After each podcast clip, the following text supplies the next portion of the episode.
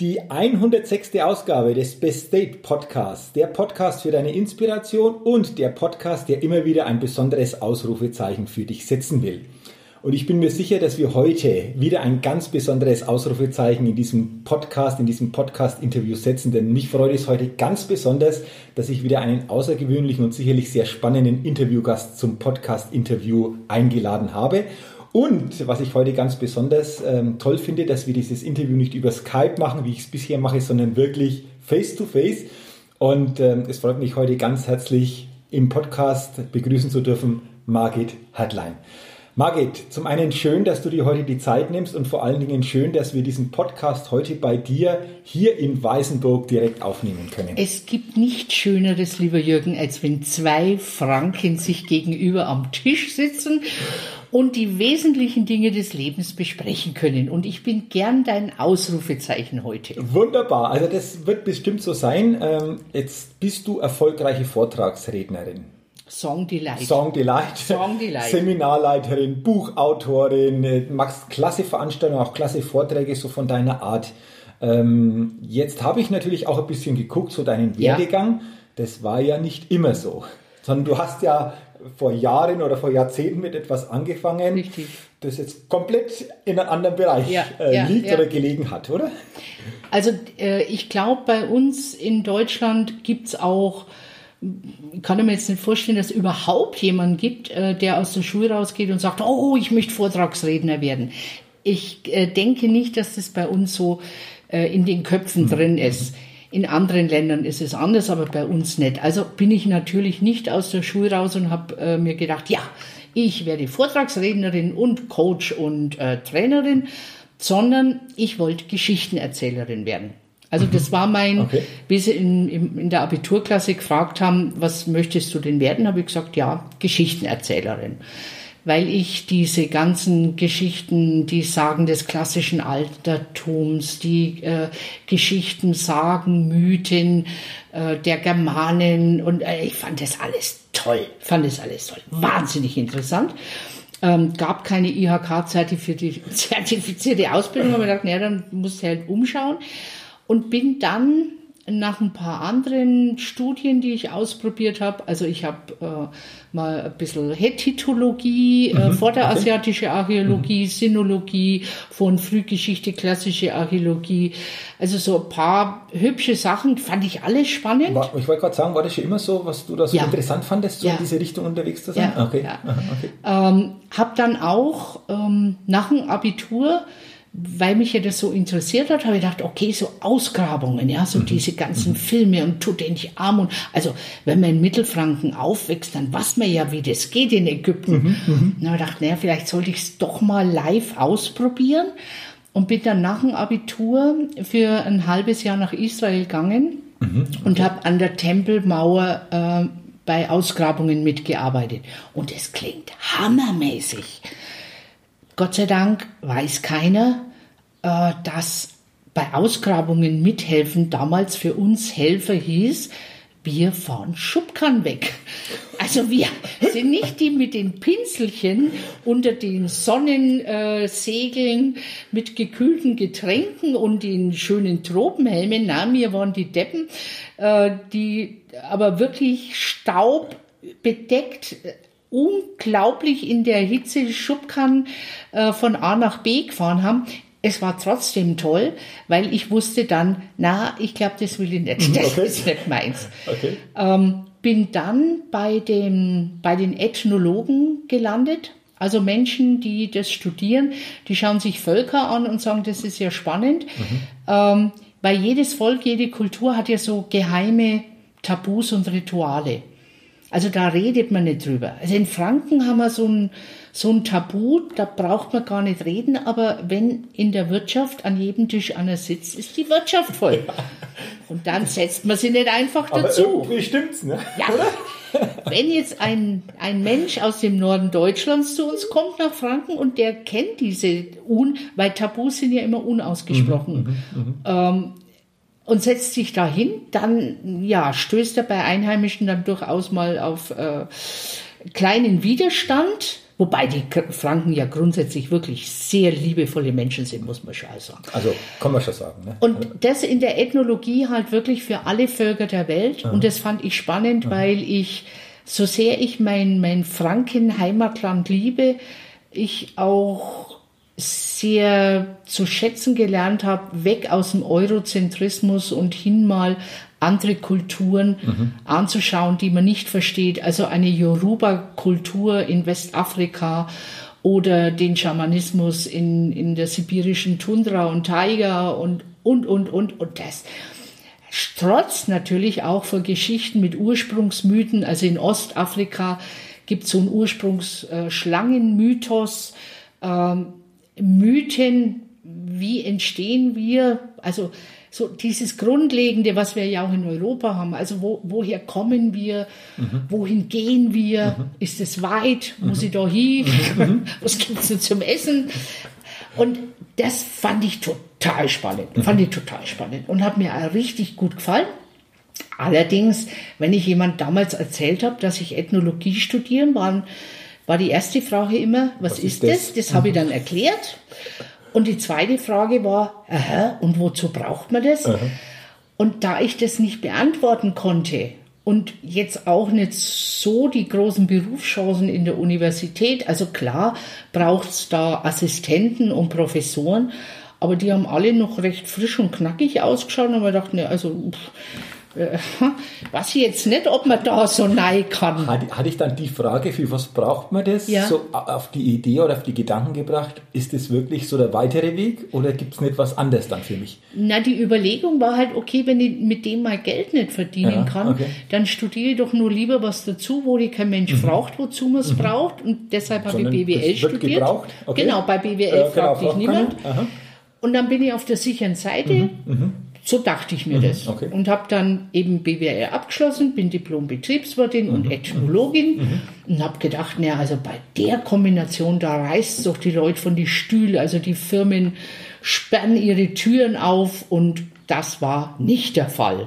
Also ich muss dazu sagen, wenn du heute einen Lebenslauf hast, wird der heute definitiv anders gelesen von den Personalabteilungen als in den 80er mhm, Jahren. Mhm, mhm. in den 80er Jahren war es ein Ethnologie und BWL. Wer kommt denn auf so eine bescheuerte Idee? Ja, ja, was ist denn das für eine Kombination?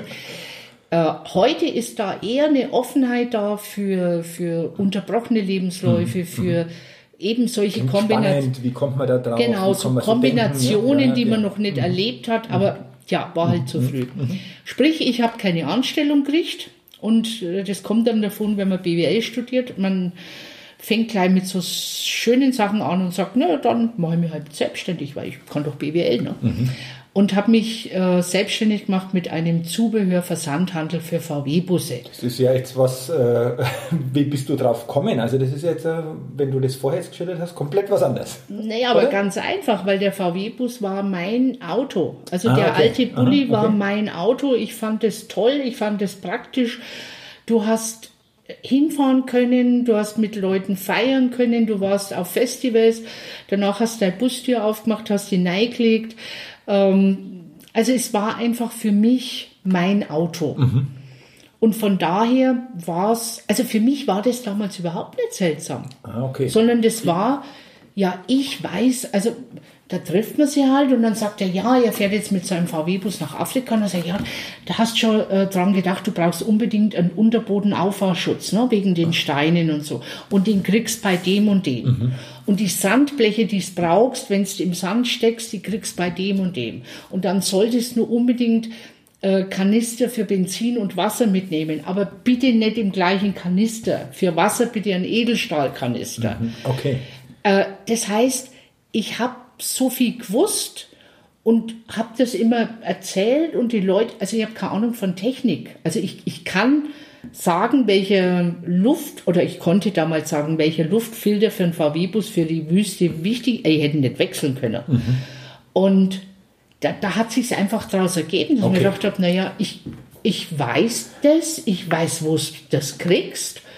Meiner kann ich es auch verkaufen. Aha, okay, weil von außen betrachtet, ja. wie ich gesagt habe, zuckt man vielleicht zuerst Ja, ja. mal, aber wenn du jetzt sagst, ich war da tiefer drin, das war mein Auto, ich habe da Bescheid gewusst, dann war es vielleicht sogar naheliegend. Ne? Also für mich schon. Ja, okay, okay. Äh, Ich habe mir einmal erkundet, dass die Leute sagen so, was, Zubehör? äh, oh, Ich sage, naja, also ich fahre ihn seit ich 18 bin, Entschuldigung, also ähm, und, und da habe ich das entworfen und das entworfen.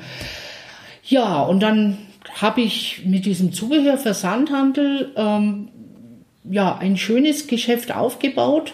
Also wir haben im gesamten deutschsprachigen Raum das Zubehör verkauft ein paar Sachen auch nach Amerika verschickt, also weil da ist ja der VW-Bus, der Vanagon ist ja da auch Kultauto umgefahren worden. Und dann gibt's so eine, also es gibt, es gibt immer so eine Schwelle, wo bestimmte Online-Geschäfte, das sieht man jetzt auch bei Amazon, die ja wirklich nur online gestartet sind. Also ich damals nicht online, sondern halt mit Papierkatalog.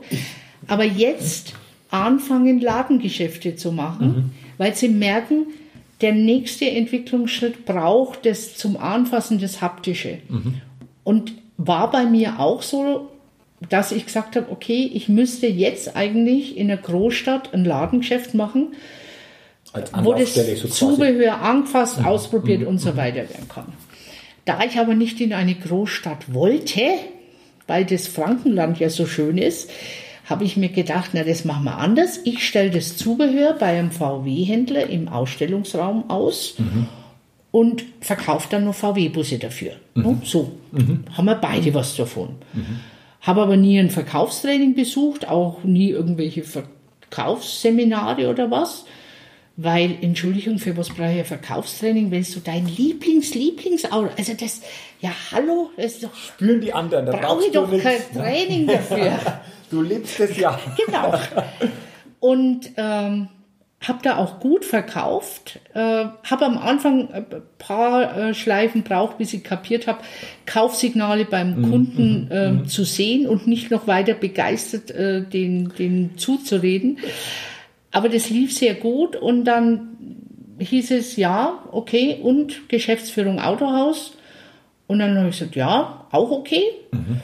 Und im Nachhinein, also damals war es mir wirklich nicht bewusst. Also es war kein, da hätte ich drüber nachgedacht, sondern im Nachhinein ist mir dann erst im Autohaus klar geworden, eigentlich interessiert mich Autos überhaupt nicht. Null. Ob jetzt der Golf die Stoßstange oder den Motor, ist mir so wurscht wie er was. Ein Cheddar mag praktisch sein, aber der ist mir egal. Ein Scirocco finde ich saublöd. Also man merkt schon, VW-Autohaus. Und habe festgestellt, ist jetzt keine gute Voraussetzung für eine Autohauschefin. Also wenn das einzige Auto, das dich interessiert, der VW-Bus ist, Wird's ein bisschen dünn. Wird es ein wenig dünn, ja, wird es ein wenig dünn. Und dann habe ich gedacht, okay, dann wäre es natürlich sinnvoll, das irgendwie anders anzugehen. Und die 80er Jahre, gut, da können auch die 90er, die 2000er, die 2010er dazu, vielleicht auch noch die 2020er, die strotzen ja nicht gerade vor Kundenorientierung im, im Autohaus. Also das heißt, du hast nicht unbedingt, ähm, weiß was ich, jetzt so lange Öffnungszeiten, sondern es müssen ja heute noch die Leute, ähm, wenn die in, in der Firma arbeiten und bis 17 Uhr ihre Arbeit haben, müssen vorher ähm, sagen, oh, ich bräuchte eine Stunde frei, ich muss mein Auto vom Kundendienst holen. Wo ich mir gedacht habe, was für ein Schwachsinn. Für ein Auto abholen muss ich eine Stunde frei nehmen. Und wir waren das erste Autohaus in Deutschland von 6 Uhr morgens bis 22 Uhr abends die Werkstatt geöffnet.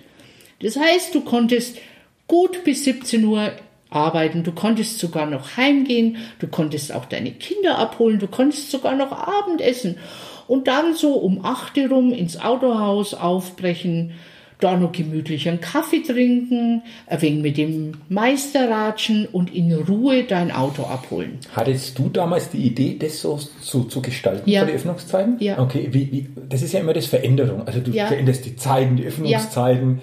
Ähm, ist ja heute teilweise auch noch so bei Ja. Veränderungen. Wir haben da den Mitarbeiter reagiert. Naja, wie Menschen halt auch Juhu, verändern. Ja, ja.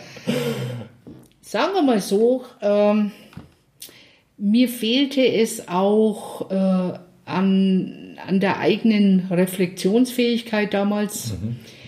Vor allen Dingen, ich war von, von der Idee des kundenorientierten Autohauses, also dies, dieses äh, serviceorientierte, kundenorientierte, kundendienstorientierte so überzeugt, dass ich gar nicht auf die Idee gekommen bin, die könnten das blöd finden. Mhm. Weil du so äh, intensiv ja. an diesen Weg geglaubt hast, ja. du sagst, ist jeder dabei ja. so quasi, oder? Also ich habe es dann schon gemerkt, wie dann die, die große Konzernmutter mir so quasi wöchentlich einen netten Herrn geschickt hat nach dem Motto, sagen Sie mal, was machen Sie da unten? Mhm. Ne? Mhm. Wahrscheinlich haben sie oben eine extra Abteilung gehabt, fahrt wieder nach Franken hinunter, mhm. die hat schon wieder eine komische Idee.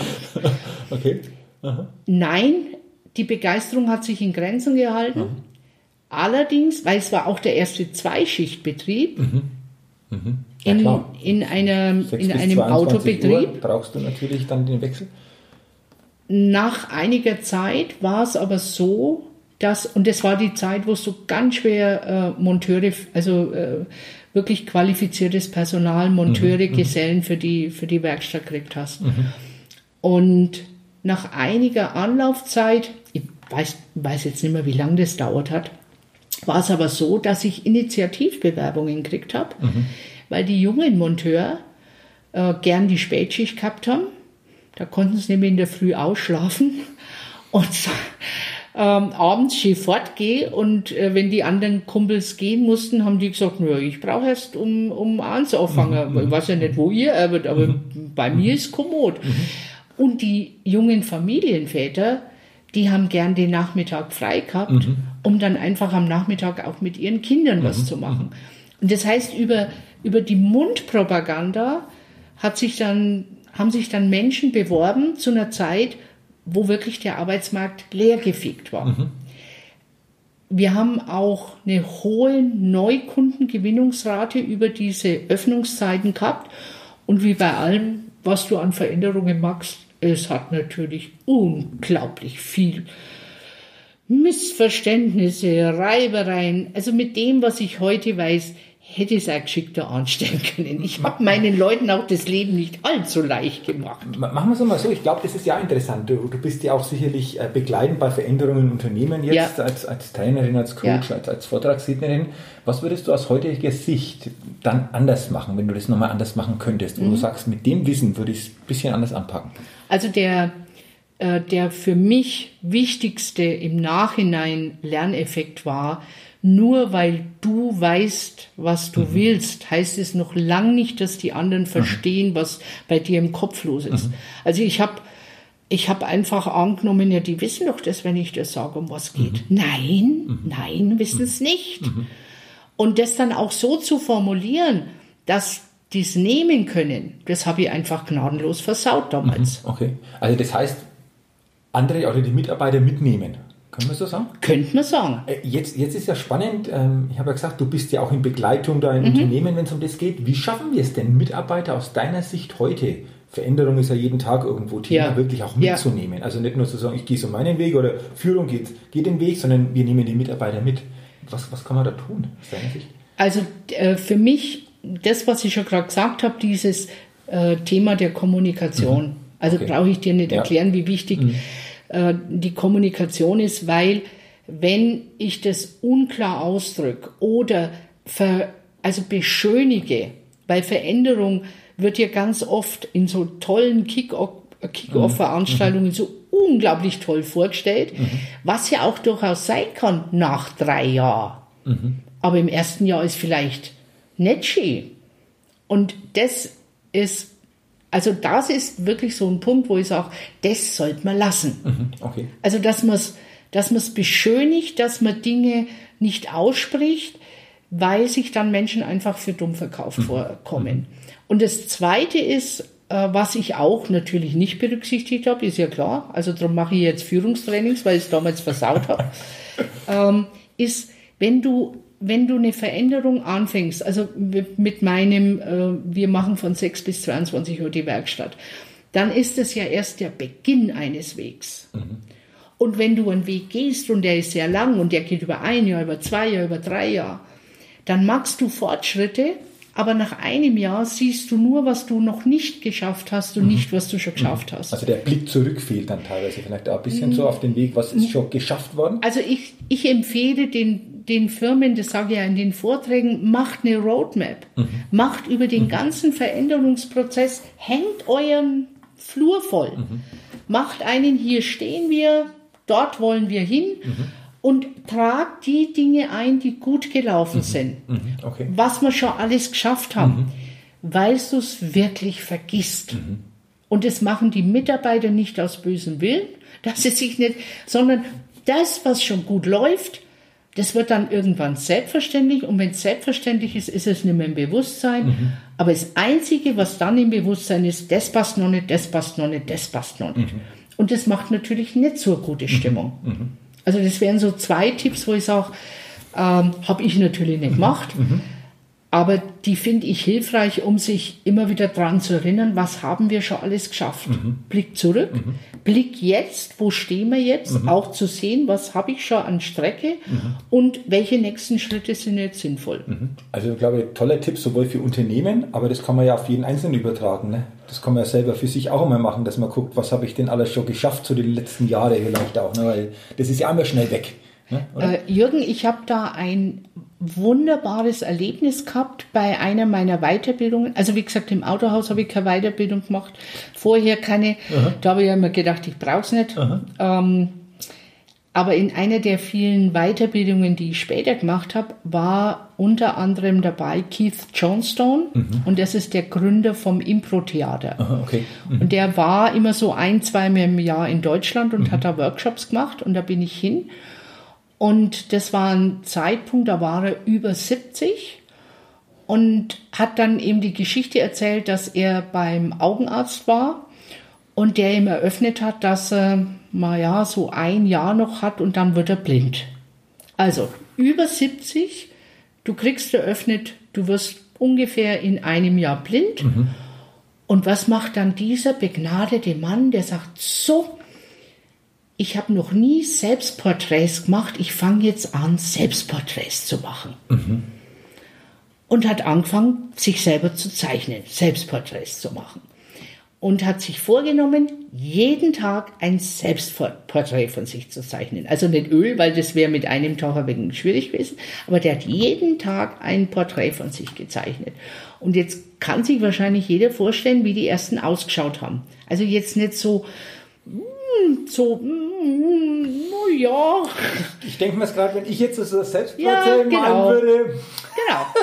So, und Okay. was würden die meisten machen? Hätte ich auch gemacht.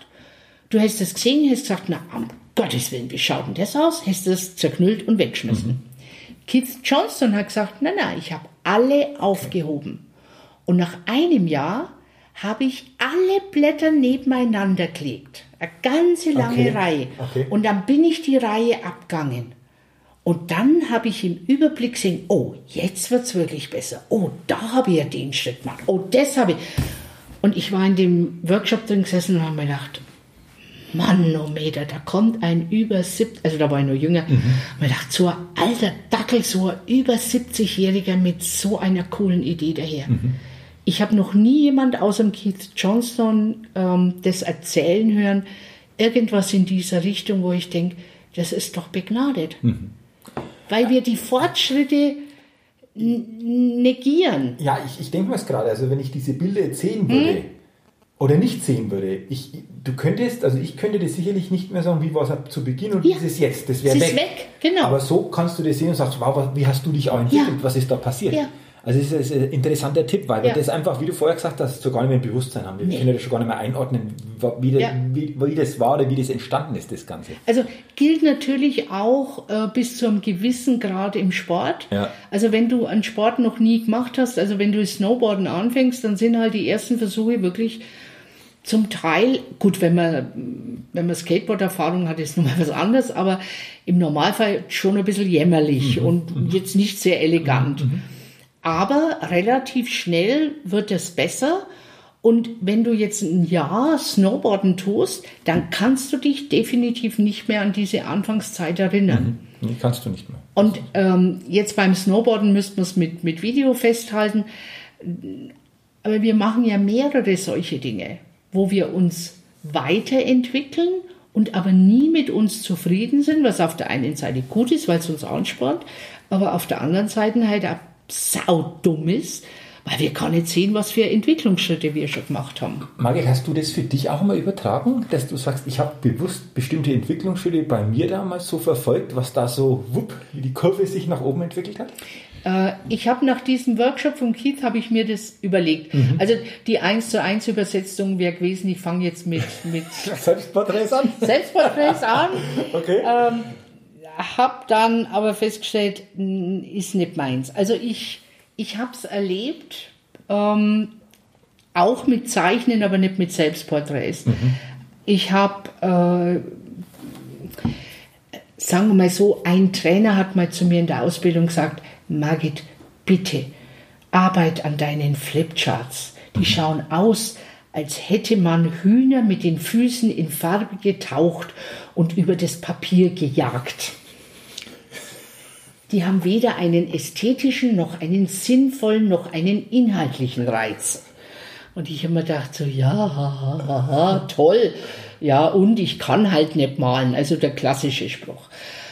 Und er hat gesagt, äh, A, geht es nicht um Malen und B, wer sagt das? Wo ich dann draufgekommen bin, das ist tatsächlich noch so ein alter Glaubenssatz aus meiner mhm. Schulzeit gewesen. Mhm. Ich, ich, wusste mhm. sogar noch die Lehrerin, das Fräulein Anna Schmidt, weil die habe ich verehrt.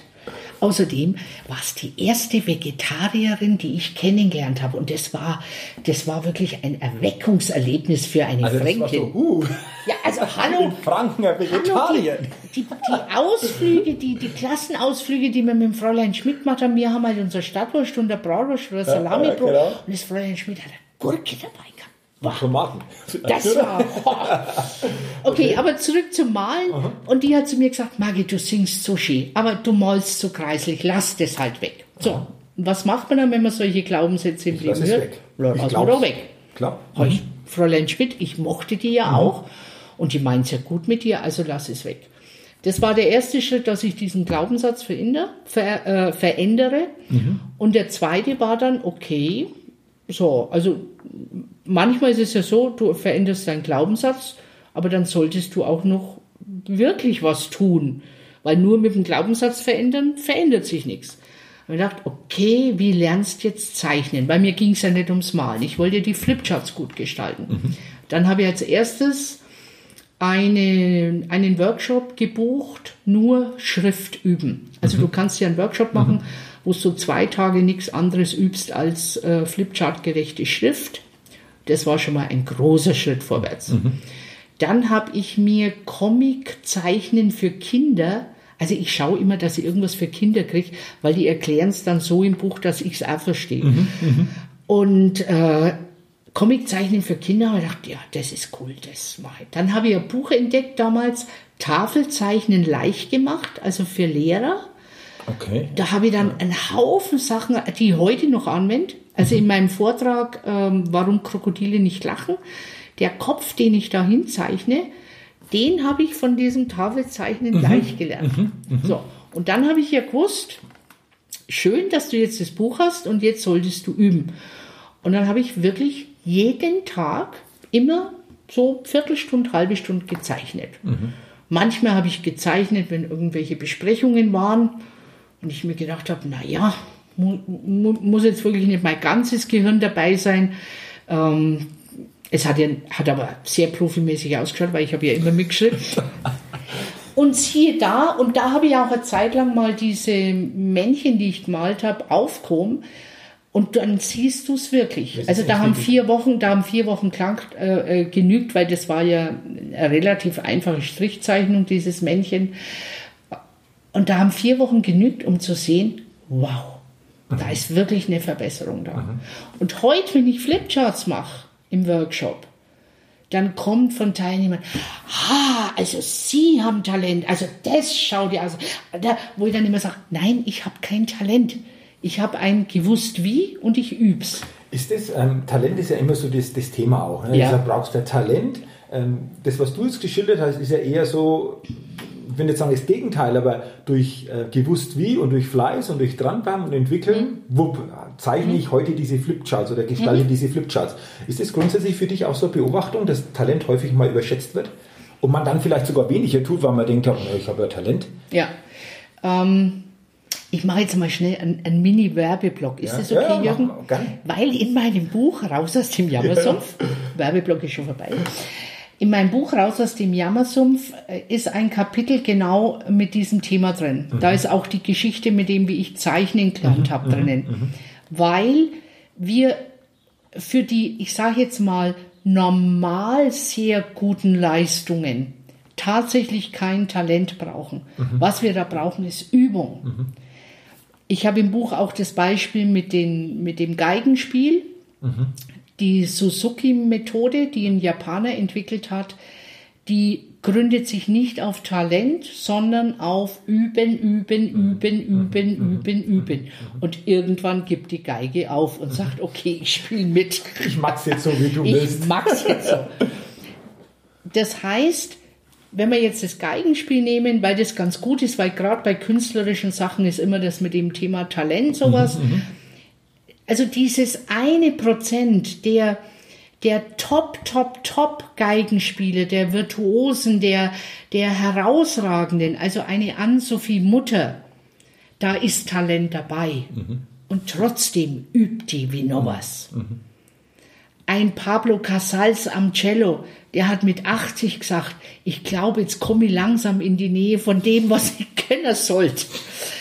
Äh, und ja, in diesem ganz kleinen Segment von, egal im Sport, ein Bewegungstalent oder ein musisches Talent, da braucht's Talent. Aber für, ich würde mal sagen, 99,5 Prozent der Bevölkerung braucht's einfach Übung und für sich auch das Wissen, ist das mein Ziel? Also das finde ich mhm. auch wichtig. Mhm. mhm. Weil wenn ich ein Ziel von jemand aufdrückt kriege, mhm.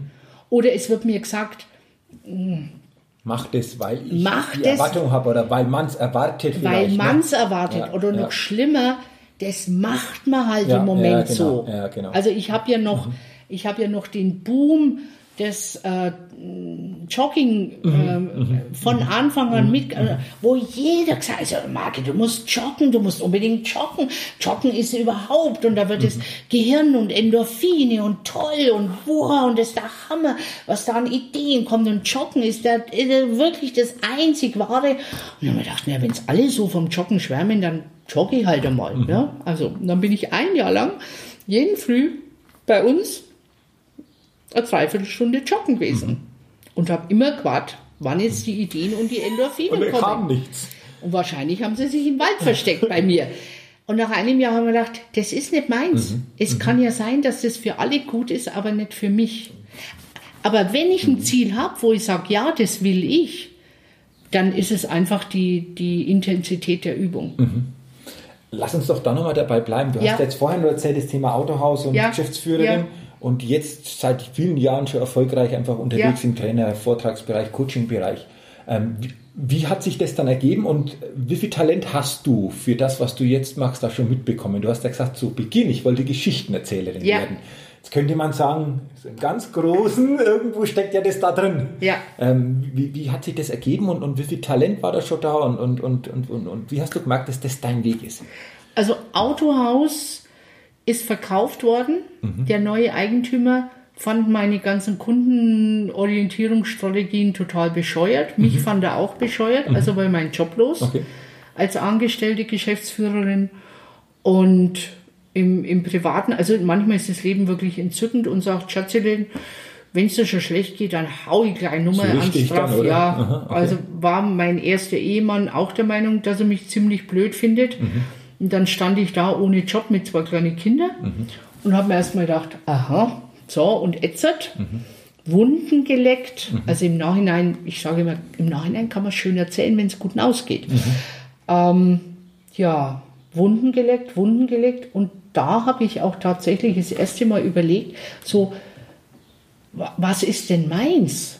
Wo, wo soll es denn mit mir hingehen? Mhm. Also das mit den Zubehörhandel war aus, aus einer Lust zu dem VW-Bus raus, das ins Autohaus eher neigrutscht.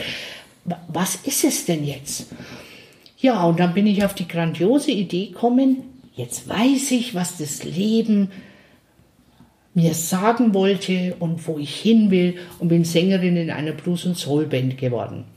Okay. Gut, Aha. ich habe wahrscheinlich das Leben ein wenig falsch übersetzt, weil ich nach einem Jahr festgestellt habe, es ist grandios, es ist wirklich grandios, äh, aber so wenig Geld wie als Blues- und Soul-Sängerin in Franken, in, also noch weniger geht fast Auf Dauer nicht. schwierig. Dann, Auf oder? Dauer schwierig und mit zwei kleinen Kindern war mhm. das einfach ein Punkt, wo ich gesagt habe, mhm. nee, kann ich nicht machen. Mhm. Und dann bin ich durch puren Zufall zu einem Bildungsträger gekommen, mhm.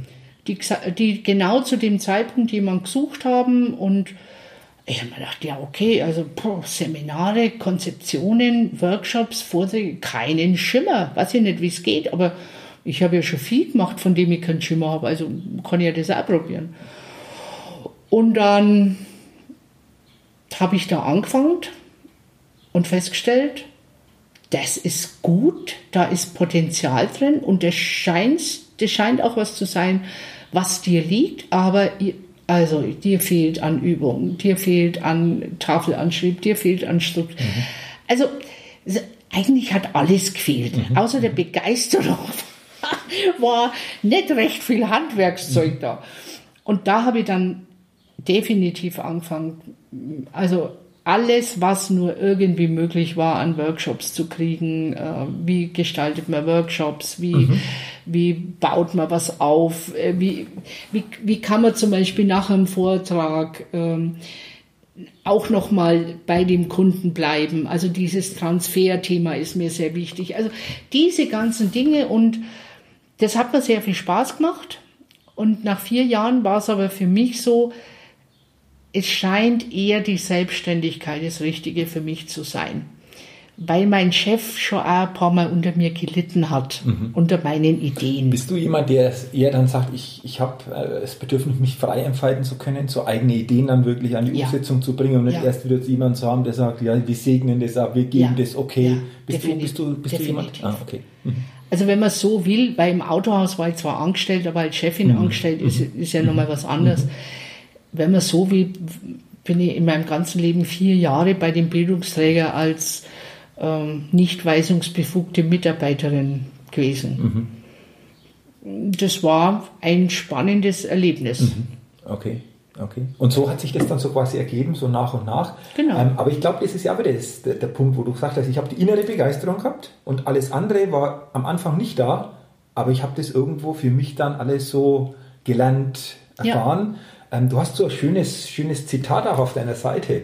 Das heißt, Leidenschaft verkürzt den ja, Weg. 100 Prozent. Bin ich ähm, hundertprozentig überzeugt. Kannst du auch sagen, diese Begeisterung, diese Leidenschaft macht den Weg einfach kürzer, es geht schneller? Ähm, macht das subjektive Erlebnis der Länge des Weges kürzer. Okay, okay. Der Weg ist gleich Aha, lang. Aber du empfindest es anders? Aber die, es ist wie mit einem, jetzt was Negatives, im Krankenhaus oder beim Arzt fragen mhm. sich, ähm, wie ist denn der Schmerz für Sie von 0 bis 10? Mhm.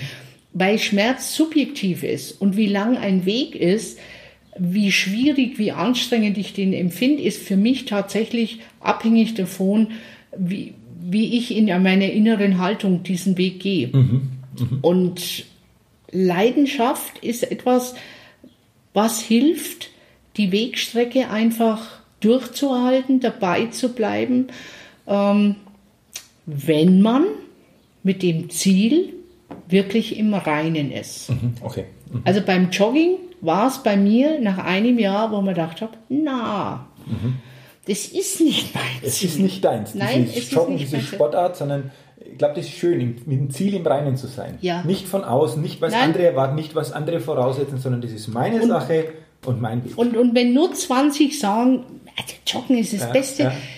Meins war es nicht. Okay. Also ich bin dann durch Zufall auch da wieder zum Freeclimbing gekommen und das war's. Okay. Freeclimbing ist der Hammer. Und das ist wieder Begeisterung, ja, ja, genau, bleibe, bleibe genau. Super. Genau. Du, lass uns mal noch auf, auf zwei, also du hast ja viele Themen, die du auch begleiten mhm. machst, aber ich finde zwei Themen ganz spannend. Zum einen, so, du hast ja schon mal angesprochen, das Buch auch raus aus dem Jammersumpf, also das Thema Jammern, sich da zu befreien. Ja.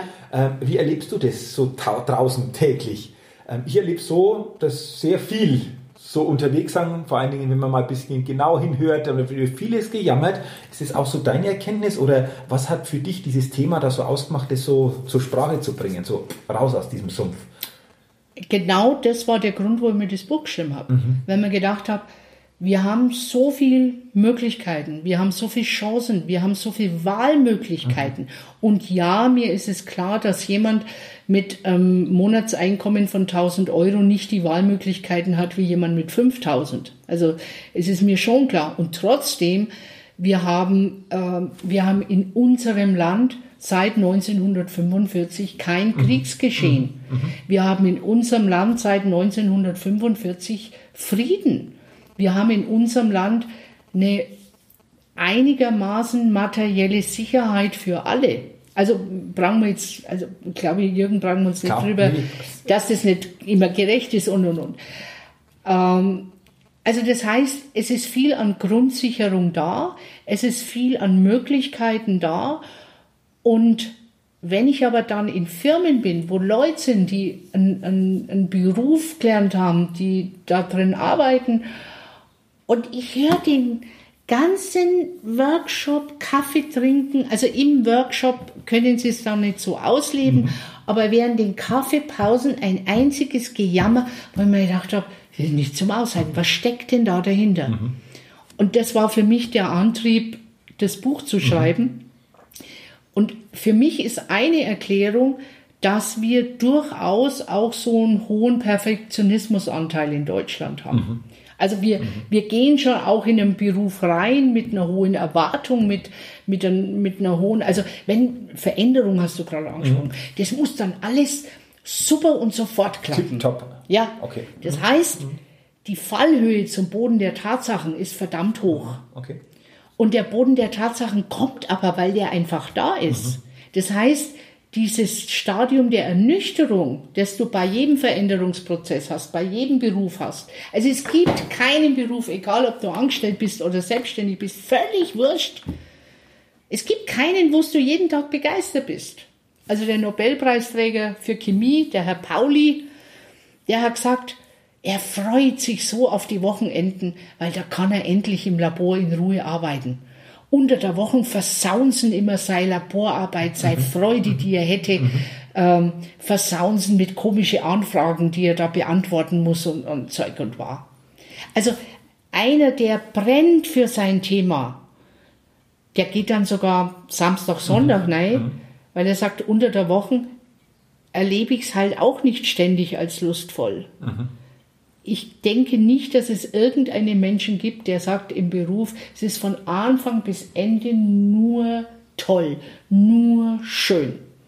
Also ich vergleiche es im Vortrag gerne mit Beziehungen. Mhm. Das ist das Gleiche, ne? Aber es ist immer die Frage, wie gehe ich halt damit um? Oder, oder ist genau. mir das bewusst, die ganze Sache? Oder komme ich so eine Schleiferei und es wird immer irgendwie genau. noch... Und wenn ich halt in diesem Stadium der Ernüchterung oder auf dem Boden der Tatsachen oder in der Realität ankomme, wird ja unterschiedlich benannt, dann ist genau die Frage, die du jetzt gesagt hast, wie gehe ich damit mhm. um? Weil vermeiden können wir es nicht. Mhm. Aber wir können drin stehen bleiben, wir können mhm. uns darüber beklagen, dass wir da drin stehen, wir können noch andere hinzuziehen, wir können noch wegen rumstampfen vor Zorn und trotzig und well und ich habe es ja gleich gesagt, aber auf mich habt ihr ja nicht gehört, so und jetzt stehen wir da.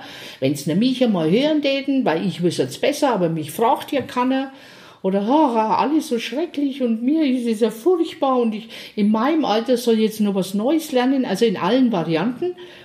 Und dann geht halt nichts mehr vorwärts. Und der Punkt ist, nicht in dieser Ernüchterung stehen zu bleiben, sondern weiterzumachen. Mhm. Also ich denke mal, jetzt sind wir schon wieder beim Laufen, aber da passt ja auch gut. Jeder, der Marathon läuft, ähm, jeder, der solche Langdistanzen macht, äh, der erzählt immer von so einem, von so einem, wirklich so einem Ding, wo er sagt, oh, jetzt mache ich nicht mehr. Kenne ich zu gut. Ja. Und dann ist es aber der Punkt, wenn Mach du jetzt sagst, ja, da bleibe ich stehen und dann, dann holen noch ein paar Kumpel dazu und sag, heute mal, lauft jetzt nicht weiter, bleib bei mir stehen und wir beschweren uns drüber, wieso die das nicht schöner machen können und weiß der Kuckuck was. Ähm, da geht es natürlich um intrinsische Motivation, mhm, mhm. also sprich, was tue ich für mich? Mhm. Wie kann ich wieder Leidenschaft hervorrufen, weil die den Weg verkürzt, zumindest subjektiv. Und das ist meine Hoffnung, dass ich mit dem Buch ein paar erreiche und ähm, ja, vielleicht den einen oder anderen sage, es scheint ein angenehmes äh, ja, Biotop zu sein, mhm. dieser Jammersumpf. Mhm. Wo immer wieder was nachwächst. Ne? Aber es ist nicht gut. Nee, es ist, es nicht, ist gut. nicht es gut. Ist nicht gut. Und ich glaube, das ist ja das eine, Margit, das, das, das andere, das finde ich auch so ein spannendes Thema, das Thema Neugier. Ja. Du hast so einen neuen Vortrag, ja. Stay Hungry. Also, liebe Hörerinnen, liebe Hörer, wenn ihr mehr über die Margit noch erfahren wollt, dann geht einfach auf die Seite www.margit-headline.de. Da findet ihr auch ein Video des neuen Vortrags Gedanken tanken, wo du über Neugier sprichst. Stay ähm, Hungry. Stay Hungry. Und du hast so drei so, so, so schöne Dinge gebracht, die man häufiger kenne ich schon, weiß ich schon, brauche ich nicht. Glaube ich, genau. so war es. Habe ich mir angeguckt. Genau. Ne? Ähm, ist das auch was, dieses Thema neugierig, neugierig sein? Also du bist, glaube ich, jemand, der grundsätzlich neugierig ist. Ja. Ähm, das wichtig ist in der heutigen Zeit. Und du hast dann auch, und da wollte ich dich nochmal fragen, auch in dem Vortrag von Musterunterbrechungen ja, gesprochen. Also so quasi unterbreche mal ja, deine ja, Muster so im täglichen. Was hast du da gemeint oder wie, wie schaffen wir das, das zu unterbrechen oder da mehr Neugier so in unser Leben wieder zu bringen? Also zu deiner ersten Frage mit der Neugier ich habe es im Jammersumpfbuch, war das erste Kapitel die Neugier, weil mhm. es ist tatsächlich der Beginn von allem. Mhm. Mhm. Wenn ich keine Neugier habe, gehe ich auch nicht in freiwillig, es geht mhm. ums freiwillig, mhm. Mhm. gehe ich auch nicht in eine Veränderungssituation rein. Also ich bin entweder neugierig auf einen Menschen oder neugierig auf ein Buch oder neugierig auf eine Sportart. Irgendwas mache ich da anders. Und diese Neugier, die bringt uns ja dazu, die hat uns ja schon als Babys geholfen, dass wir vom Krabbeln zum, La also wir wollten ja was entdecken. Und wenn wir keine Neugier hätten, würden wir das nicht tun. Also ist die Neugier für mich zum einen so ein Grundmotiv, das aber im Lauf der Zeit, im Lauf des Lebens, ähm, ja, ein bisschen verkümmert. Mhm.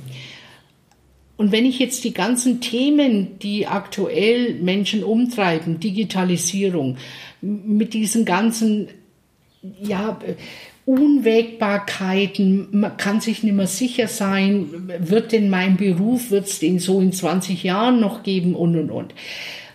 Äh, bleiben wir bei der Digitalisierung. Die Digitalisierung an sich ist ja gut und schön.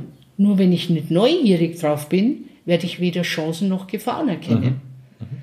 Also wenn ich Digitalisierung als uh, ist ja, na, das will ich gar nicht wissen, jetzt bin ich schon so alt, jetzt brauche ich es nicht mehr oder ich habe meinen Job bisher auch gemacht. Also wenn da kein Fitzelchen Neugier da ist, wie, wie soll ich dann die richtigen Fragen stellen? Und weil es eben so ist, dass die Neugier eingedämpft wird, dass die äh, zurückgeschnitten wird, dass die klein gehalten wird, dass wir auch Sätze hören. Ich habe so oft in meinem Leben den Satz gehört, jetzt sei halt nicht schon wieder so neugierig. Mhm, mh, mh. Und es sind keine Komplimentsachen. Ja, wenn du nachgefragt hast. Nein. Ja, ja. Was geht jetzt dich das schon wieder an? Mhm. Und daher zu gehen und sagen, was kann ich tun, dass diese Neugier wach bleibt in mhm. Firmen. Mhm. Und da habe ich im, im Vortrag diese Musterunterbrecher, mhm. weil unser Gehirn liebt ja Muster. Mhm. Also wir mögen ja gern Muster vervollständigen. Das heißt, wer jetzt so im Sommer draußen liegt auf dem Liegestuhl oder äh, auf dem ja, Badehandtuch im Freibad und schaut den Himmel auf, wir schaffen es ja aus völlig chaotischen Wolkenformationen Fuchur den Drachen zu entdecken oder Schafe oder ein Gesicht. Und das schafft nur der Mensch. Mhm. Also es, die Tiere sehen da wirklich nichts. Die sehen Wolken und sonst nichts. Wir entdecken in den Wolken Muster. Das heißt, unser Gehirn ist wirklich auf Muster geeicht. Und Neugier ist immer etwas, wo das Muster es kippen anfängt. Mhm. Das heißt, wenn alles so bleibt, wie es ist, sind wir wieder bei der Veränderung. Mhm dann wird die Neugier nicht wirklich angeregt. Und wenn ich mit Musterunterbrechern arbeite, also wenn ich zum Beispiel die, mein, mein ja, tägliches Arbeitsumfeld anschaue, wenn ich anschaue, wie mein Büro ausschaut, ist in dem Büro noch irgendwas drin, das mich überrascht? Und die meisten sagen dann, nö. nö. Außer mein Chef kommt rein und sagt, das haben Sie gut gemacht. Das war eine Überraschung. Mhm. Mhm. Wir haben sehr viele Dinge, die einfach Normalität werden für mhm. uns. Also so dieses, Der Mensch ist ein Gewohnheitstier, findet das Gehirn auch toll, weil dann spart es Energie. Aber die Neugier wird angeregt durch Musterunterbrecher. Und, und dieser, dieser klassische Versuch, den ich auch im, im Vortrag benenne, da haben die nichts weiter gemacht, als in zwei Meetingräume ähm, in den einen Raum ein Kunstposter zu hängen, wo lauter äh, ja so so einfarbige Kreuze drauf sind. Also könnte man jetzt sagen moderne Kunst, haben sie halt an die Wand hingehängt. Und im anderen Meetingraum mhm. gleiche Bestuhlung, gleiche Tische, alles gleich. Auch so ein Poster und auch diese Kreuze, aber das letzte Kreuz bei einer anderen Farbe. Mhm. Mhm. So, mehr haben die nicht am Raum verändert. Dann hat man die Probanden, die Studienteilnehmer jeweils in die Räume reingeführt und hat ihnen gesagt, bitteschön, überlegen Sie sich, was kann man alles mit einem Ziegelstein machen. Also in der Kreativitäts- Forschung ist der Ziegelstein, also sowas kann man alles aus dem Ziegelstein machen, wird gern genommen. So. Und jetzt gibt es dann die Möglichkeit, also die einfachen Lösungen wären, man baut eine Mauer damit. Also das ist auch so. Einfachste, naheliegendste man Lösung, kann, ne? man kann daran mhm. dann auch abmessen, wie, wie, wie wirklich kreativ, also, weil wenn jetzt eine Gruppe sagt, okay, man kann eine Mauer damit bauen, man kann eine Gartentür damit äh, einmauern, man kann eine Garage mitbauen, man kann ein einstöckiges Haus bauen, man kann ein zwei, dann ist es jetzt nicht so wahnsinnig kreativ. So, jetzt zurück zu den zwei Kunstpostern mit den Kreuzen. Und in dem einen Raum, wo die Kreuze alle die gleiche Farbe hatten, also alle das gleiche Muster, das Muster fürs Gehirn nicht unterbrochen war. Und nochmal, die waren einfach nur an der Wand. Mhm. Mehr war mhm. das nicht. Mhm. Da haben die Menschen einen Haufen tolle Ideen gefunden, was sie mit dem Ziegelstein machen können. Mhm. Und in dem anderen Raum, wo das Poster mit diesem andersfarbigen Kreuz am Schluss war, da haben die auch eine mhm. Menge Ideen gefunden. Mhm. Aber 40 Prozent mehr. Mhm. Und deswegen am ein, also ein Kreuz in, in einer anderen, Farbe. Farbe und dann haben die 40 Prozent mehr Ideen. Mhm.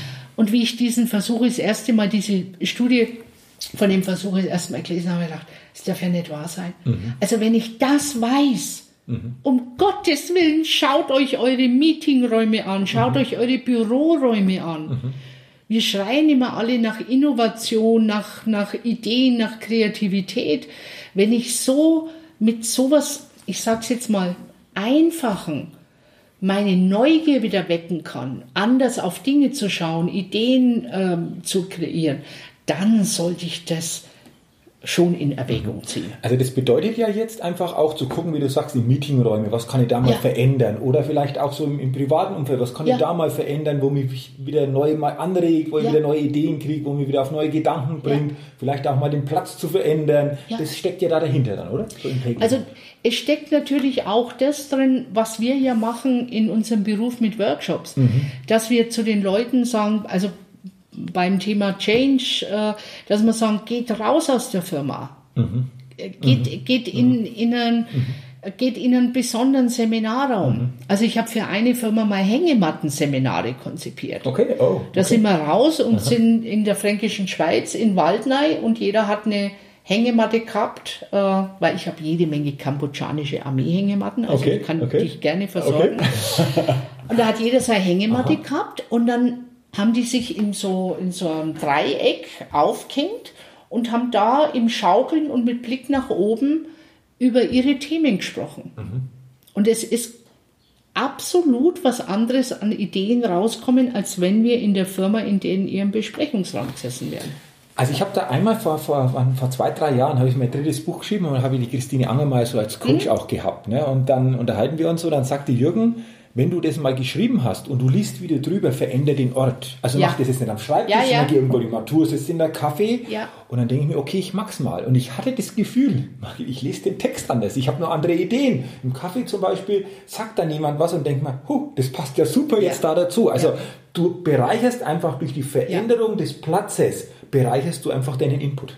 Ja. Das war also für mich auch da diese Erfahrung, das bestätigt ja das, was du da so sagst, oder wo man sagt, Mensch, mal komplett was anders machen, weil du ganz andere Ergebnisse dadurch kriegst. Ne? Also dieses Thema, Entschuldigung, dieses Thema Veränderung, Digitalisierung, also die ganzen großen Themen, Agile, Führung und, und, und.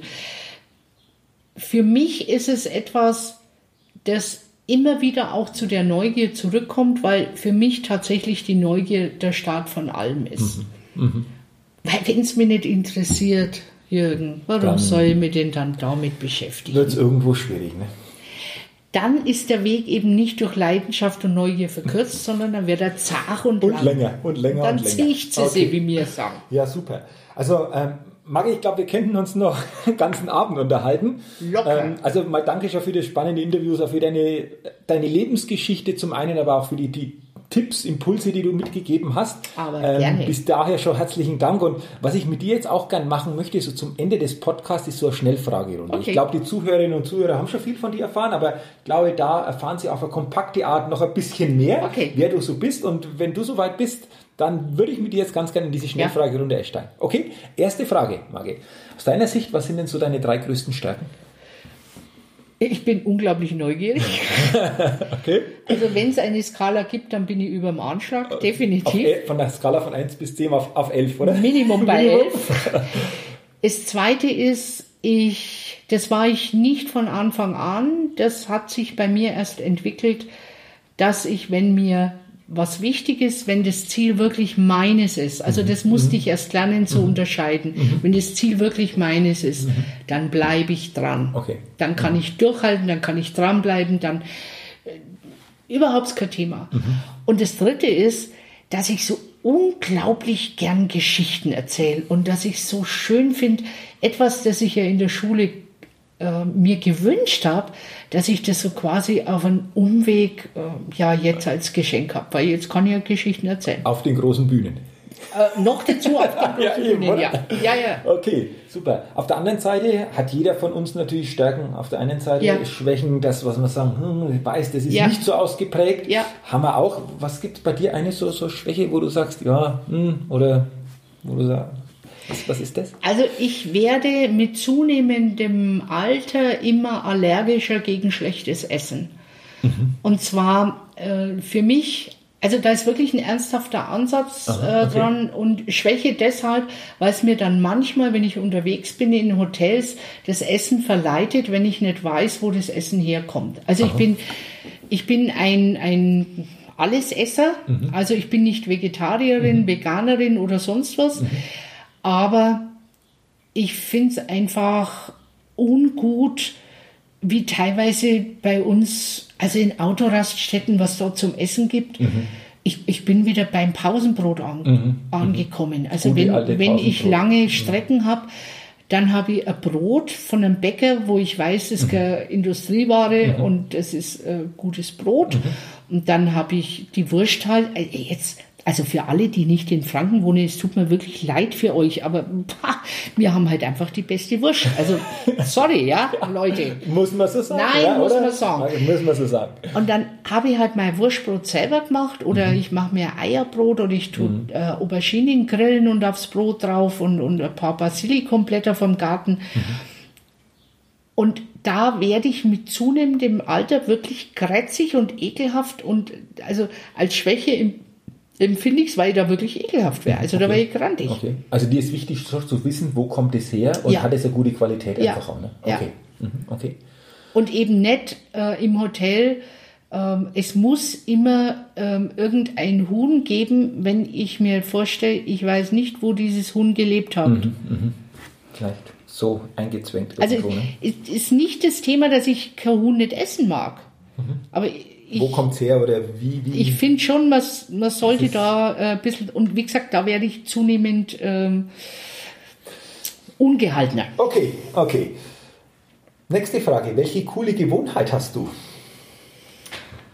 Ja, also eine coole Gewohnheit, dass man Bratwurst über alles liebt und nur in Franken Bratwurst isst, weil außerhalb von Bratwurst gibt es keine gescheiten. Thüringen lassen wir nur gelten aber Oberbayern schon gleich gar nicht, Niederbayern auch nicht.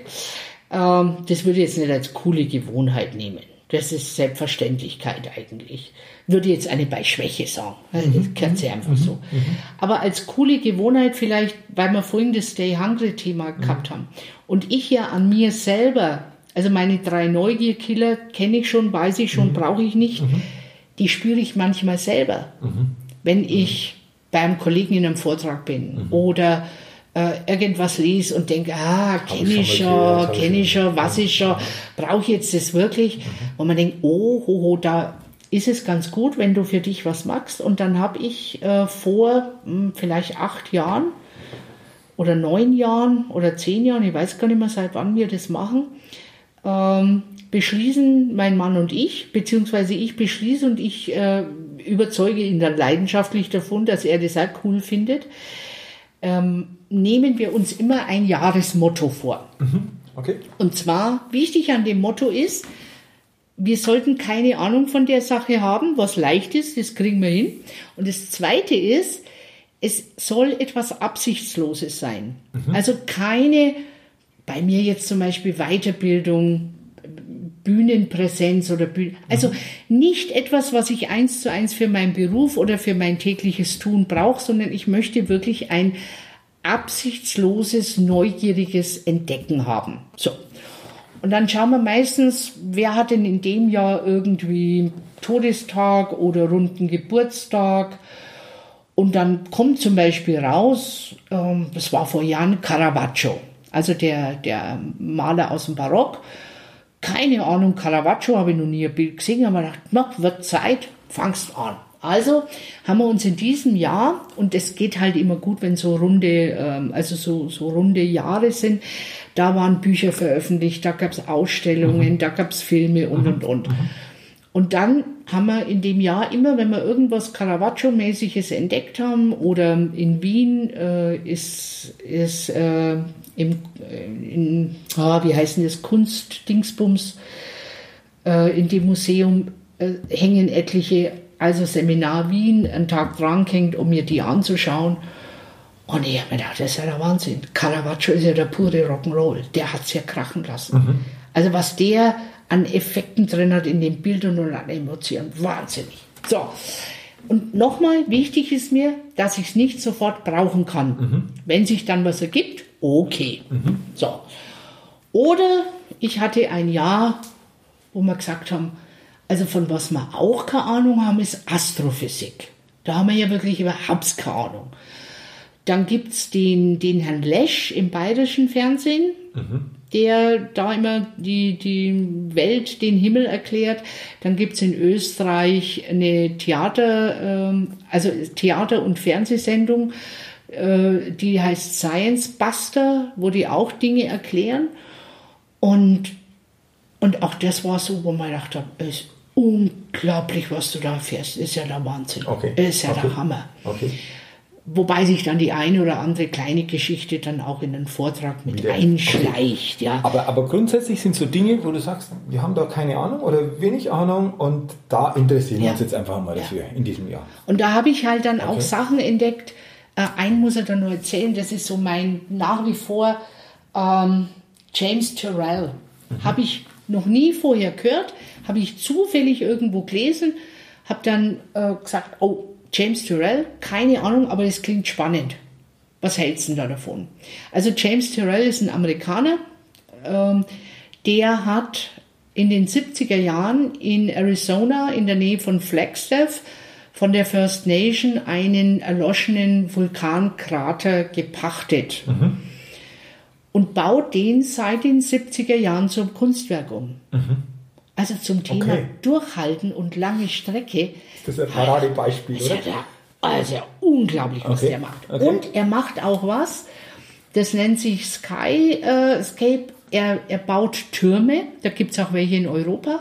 Er baut, er baut einen Turm, der aber oben nicht geschlossen ist, sondern er rahmt dir quasi den Himmel ein. Mhm. Also etwas, was du jeden Tag siehst. Also wenn du zum Fenster schaust, schaust du den Himmel. Aber das ist so normal. Mhm. Und der James Terrell sagt, Baby, ich rahm dir den Himmel ein. Und ich war in diesem Turm drin gesessen mit dem Jochen und wir haben uns das angeschaut und gesagt, das ist nicht wahr, oder? Mhm. Mhm. Das ist ja, das ist ja, das ist ja nicht zum Glauben. Mhm.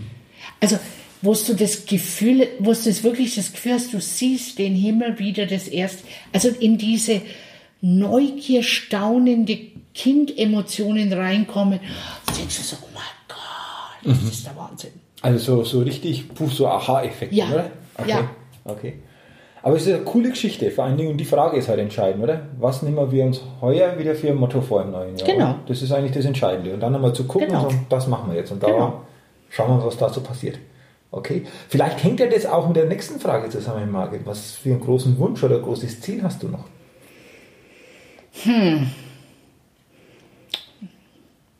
Also ein, ein Wunsch gibt es auf jeden Fall. Und das ist das Thema Gesundheit, Okay. weil ich kann mir einen Haufen Sachen vorstellen, wenn meine Gesundheit nicht mitmacht, wird es ein bisschen schwierig. okay. Also Gesundheit ganz wichtig. Ja, da habe ich zwar einen Einfluss drauf, aber den, die letztmögliche Kontrolle entzieht sich mir. Und darum kann ich es mir auch nur wünschen. Das kann ich nicht als Ziel nehmen. Okay. Und das andere mit dem Ziel, ich habe mir, wie ich vor über 20 Jahren mich selbstständig gemacht habe als Rednerin und Trainerin und Coach, da habe ich mir immer schön ordentlich Ziele gesetzt. Immer schön. Jahresziele, Monatsziele, Fünfjahresziele. Und seit so, ja, auch fünf, sechs Jahren bin ich so, dass ich sage, ich setze mir kein Ziel mehr. Ich habe ich hab überhaupt keine Lust. Also Umsatzziele, das ist für mich was, also für mich, für meine Firma, muss man immer dazu sagen, ich setze mir kein Umsatzziel. Das heißt, für mich dann wieder, du magst einfach das, wo du Freude magst, Spaß hast, wo du dich äh, siehst und das andere kommt dann, oder? Ich nutze die Türen, die eh offen sind. Okay. Und das andere ist eine Folge dann draus, so quasi, Ja. ne? Der Umsatz. Also ich, Okay. bin, ich bin mittlerweile so, dass ich sage, gut, für jemand, der anfängt oder für eine größere Firma Als und wenn ich Mitarbeiter, okay. ist, ein, ist ein Ziel und das smart zu setzen, finde ich es absolut nach wie vor sinnvoll. Mhm. Aber ich für mich möchte es nimmer, weil es mich zu sehr einengt. Mhm, Okay. Also könnt, könnte ich dann sagen, so einfach die offenen Türen nutzen, die sich da jeden Tag so auf, auftun oder auf. Nee, ich bin ein auf- Fan vom Kairos. Aha, okay. Mhm. Also der, der Gott, der griechische Gott der glücklichen Gelegenheit. Und auf den verlasse ich mich. Und Okay. der Kairos ist ein zuverlässiger Spätzle, der immer vorbeikommt und sagt, Baby, das machen wir schon. Okay, cool. Welcher Wert ist dir besonders wichtig? Wertschätzung, wie gehen wir miteinander um? Also dieses ganz alberne, behandle einfach die Leute so, wie es du auch gern behandelt möchtest. Mhm, Okay, okay. Wir haben heute schon viele Sätze oder das Und viele Neugier, und und Neugier. Neugier und Oh, oh, Neu, oh, oh. Neu, Wertschätzung, Neugier. Wertschätzung und Neugier. Neugier. Ganz wichtig. Du hast heute schon viele Sätze weitergegeben, hast auch Bücher schon geschrieben, wo Mhm. viele Sätze drinstehen. Wenn du dich so zurückerinnerst, ähm, gibt es einen Satz, wo du sagst, das ist der wichtigste Satz, den ich bisher gehört habe? Man weiß nie, wozu es gut ist. Okay. Den habe ich ständig in mir parat. Der füttert meine Neugier und der macht mich wach und lässt mich Türen und den Kairos erkennen. Weil man weiß ja nicht, wozu es gut ist, Ja. Jürgen. Hast du das für dich äh, immer wieder dann so erlebt dann auch, oder? Ja. Dass du manchmal gesagt Ja. hast, Mensch, aber ich weiß Ja. nicht, wie was das vielleicht auch dieses momentan negative Gut ist und dann hat sich das in eine andere Richtung entwickelt. Es gilt besonders für die Dinge, die eben nicht so positiv und nicht so schön waren und, und in der Situation schmerzhaft waren, wehgetan haben. Also auch das Thema Krankheiten und man weiß nicht, wozu es gut ist. Okay. Passt vielleicht da auch ein bisschen dazu, so die nächste Frage, welches Credo verfolgst du, Margit?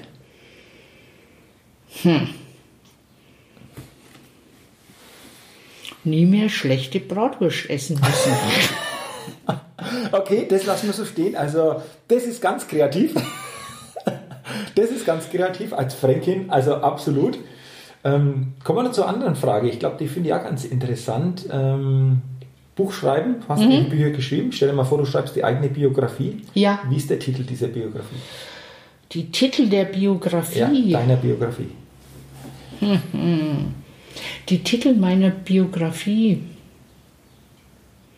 Mit wenig Talent was Großes erreichen. Okay, das lassen wir so stehen. Nein, ich oder? bin wirklich überzeugt, Ja, dass das, ich, dass ich hast, nicht ne? zu den Talentiertesten gehöre. Also sicher habe ich ein Talent für die Bühne, Mhm. aber ich bin jetzt nicht die talentierteste ever. Aber das ist das, was du vorher gesagt hast, die Aussage, die schöne, mit dem Ziel im Reinen sein. Ja. Und dann dahin Ja. zu gehen und das, glaube ich, spiegelt sich dann, oder würde sich in der Biografie Ohne spiegeln, Talent weit kommen wäre wirklich ein cooler Buchtitel. Ja, aber das würde sich ja dann wieder gut spielen, Ja, dann, denke ja. ich. Okay? Gehen wir mal nochmal zurück so in die Teenagerzeit. Hast du ja auch schon ein bisschen Ja. was erzählt. Wenn du da zurückdenkst, so Lieblingssong, gab es da einen? Ja, klar. Ich war ja dann Sängerin in einer. Blues- und Soulband. Also meine, meine äh, Sängerin war Janis Joplin. Okay. Und das war mir und Bobby McGee. Das war Ah, okay. mein Lied. Okay. Das okay. war mein Lied. Okay. Welche sind es heute? Immer noch so in dieser Ja. Richtung? Oder immer noch? Okay. Ja. Okay. Drittletzte Mit, Frage. mit vielen, mit vielen, Vielen. Motto-Ausweitungen. ich habe dann auch Richard Wagner entdeckt, Ah, okay. den Aha. ich über Jahrzehnte äh, abgelehnt habe, überhaupt zu hören und dann festgestellt habe, Wahnsinn, Wahnsinn, wie, wie es sehr krachen hat Ah, lassen. okay. Aber das führt zu weit, aber es ist so unglaublich spannend, äh, was du, was du entdecken kannst. Wenn du dich öffnest dafür, oder? Ja, genau. Okay. Neugier wieder. Und es ging, das wäre nicht gegangen, wenn ich nach wie vor gesagt hätte, ja, Richard Wagner und Willi nicht und Nazi und bla und Brauche ich nicht. brauche ich nicht. Mit dieser inneren Haltung hätte Aha. ich das nicht entdeckt, was ich jetzt weiß. Und das finde ich sehr spannend. Aha, okay. Einer hat schon zu mir gesagt, also so wie Sie mir jetzt den Ring des Nibelungen erklärt haben, jetzt bin ich ja auch neugierig geworden. Ich Du hast die, hast die Neugier geweckt, oder? Ja. Jetzt bin ich gespannt, weil das steckt auch mit Neugier zusammen. Drittletzte Frage. Stell dir mal vor, du fährst einen Aufzug, weil wir Ja. alle natürlich das uns ja nach oben oder nach unten bringt, Ja. aber jetzt bleibt der stecken. Ja. Und jetzt hast du die Chance, wenn er schon stecken bleibt, Ja. diese Zeit mit einem Menschen im Aufzug zu verbringen, weil du sagst, da bin ich vielleicht neugierig auf den, weil der was wissen möchte. Ja. Wer wäre das, wenn das einmal so vorkommen sollte, wo du sagst, Also was ich mir wünschen würde, wäre mit dem Koch Alexander Herrmann, Aha, okay. der einen Picknickkorb im Arm hat, im Aufzug stecken zu bleiben. Okay. Weil dann könnten wir uns nicht nur über Essen unterhalten, sondern auch gleich nur ein bisschen, Essen kosten. hoffentlich hat er ein paar Bratwurst Aha, dabei okay. oder was. Aber du sagst jetzt Alexander Hermanns und die Kochrichtung, das ist schon was, was dich auch so interessiert hat? ich mag das gern, ja. Okay. Ich mag das Okay, gern. okay, also Alexander Herrmann. Mhm. Vorletzte Frage. Kultsendung, glaube ich, schon im deutschen Fernsehen. Wer wird Ja. Millionär? Ja, RTL. ja, ja, ja. Günther Jauch, du sitzt auf dem Ja. Stuhl. Jetzt kriegst du eine Frage. Klar kommt es auf die Frage natürlich drauf an, aber du sagst, hm, ein bisschen schwierig, jetzt ziehe ich meinen Telefonjoker. Okay? Hättest du da spontan jemanden im Blick, wo du sagst, den würde ich auf jeden Fall zu meinen Telefonjokern reintun? Wenn ja, wer wäre das?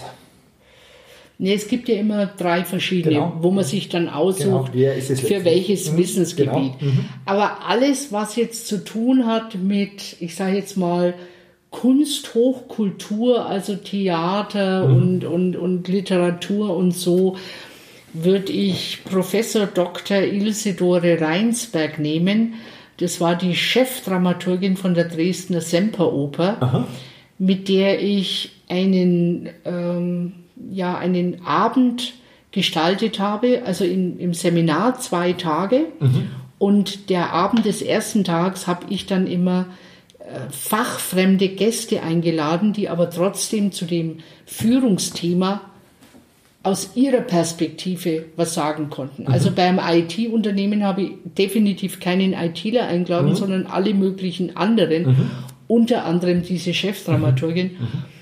Und ah, da knie ich nieder vor dieser Frau, was die für ein Wissen hat und Okay. was die für ein, also egal was, ich äh, bin aber bei der, bei Wer wird Millionär, also gut, bei Formel 1 hätte ich es jetzt nicht genommen, aber Aber bei allen anderen Themen kannst also es die wahrscheinlich ganzen, dann, diese ganzen Literatur Okay. und, und Okay. Theater und Okay. boah, war toll mit der. Okay. War Also haben wir, haben wir da auch äh, Ja. Telefonjoker. Letzte Frage, bisschen mit dem Schmunzeln. Stell dir vor, du kommst auf eine einsame Insel Ja. und kannst drei Dinge mitnehmen. Okay, Was wäre das bei dir? gut. Also das erste, was ich mitnehmen würde, wäre entweder vakuumisierte oder eingedoste Bratwurst. Da haben wir es wieder. Unbedingt. Unbedingt. Unbedingt. Dann würde ich selbstverständlich meinen Mann mitnehmen. Mhm. Und dann würde ich wahrscheinlich meine Ukulele mitnehmen. Mhm. Okay. Okay. Na, vielleicht ein Messer wäre besser. Wie eine Ukulele. Ein Messer. So NASA, NASA-übungsmäßig ah, genau. ist die Ukulele vielleicht ein wenig Quatsch. Die könnte man sich dann nur selber bauen. Na, ich, ich gehe mal auf die praktische Seite. Ich bleib äh, Bratwurst, Ehemann, Messer. Okay, haben wir das auch. Vielen Dank, Margit. Aber gerne also für doch. das intensive, ausführliche Interview, auch für deine Offenheit bei den Fragen. Ich denke, da haben dich, die Hörerinnen und Hörer, noch viel intensiver kennengelernt. Und ich habe es vorher schon angesprochen. Nochmal für euch der Hinweis, wenn ihr noch mehr erfahren wollt, geht, glaube ich, das Sinnvollste einfach auf die Homepage Genau. www.margit-headline.de. Da findet ihr viele Videos, auch Kontaktadressen und, und, und. Also da seid ihr bestens versorgt. Ich sollte vielleicht noch mal ein Video einstellen, um die Vorzüge der fränkischen Bratwurst zu erläutern. das Das, das fehlt noch Idee, in meinem, so, so als kreativ. in meinem YouTube-Channel. genau, ja, als Kreativität ja, ja. und das, das, Okay. das glaube ich, hätte was ganz Exklusives. Margit, Danke, Jürgen, es war super. Also Es danke, super. danke, danke an dich für die Zeit natürlich auch, für die, für die Offenheit. Mir hat es riesen Spaß gemacht. Ähm, Mir auch. Ich habe eine, eine Frage jetzt am Ende. So Ja. deinen letzten Gedanken, den du die Hörerinnen und Hörern vom Best äh, State Podcast mitgeben möchtest. Ja. Was wäre so deine Schlussbotschaft? Stay hungry, baby. Yes! Das lassen wir so stehen. Machen wir. Margit, vielen Dank für die Zeit, für die Ja. Offenheit, fürs Interview. Wir Ja. haben jetzt 23. Juli, wo wir das. Interview aufnehmen. Wie ich gucke gerade raus so in den Garten, alles grün. Ja, es steht ja jetzt die wunderbar. Ferienzeit Ja. an und äh, da auch eine gute Zeit, schöne Zeit, erholsame Zeit. Und danke nochmal fürs Die Interview. haben wir, die das haben glaube wir. ich auch. Danke, Jürgen. Danke.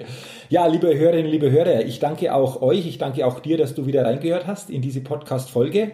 Wenn dir die Podcast-Folge gefallen hat, dann empfehle sie gerne weiter, teile sie und äh, ich freue mich natürlich auch auf eine positive Bewertung oder Rezession bei iTunes und sage jetzt schon herzlichen Dank dafür und ich wünsche natürlich auch dir weiterhin alles Gute, viel Erfolg und denke immer daran bei allem, was du tust. Entdecke in dir, was möglich ist und setze damit jeden Tag ein besonderes Ausrufezeichen in deinem Leben.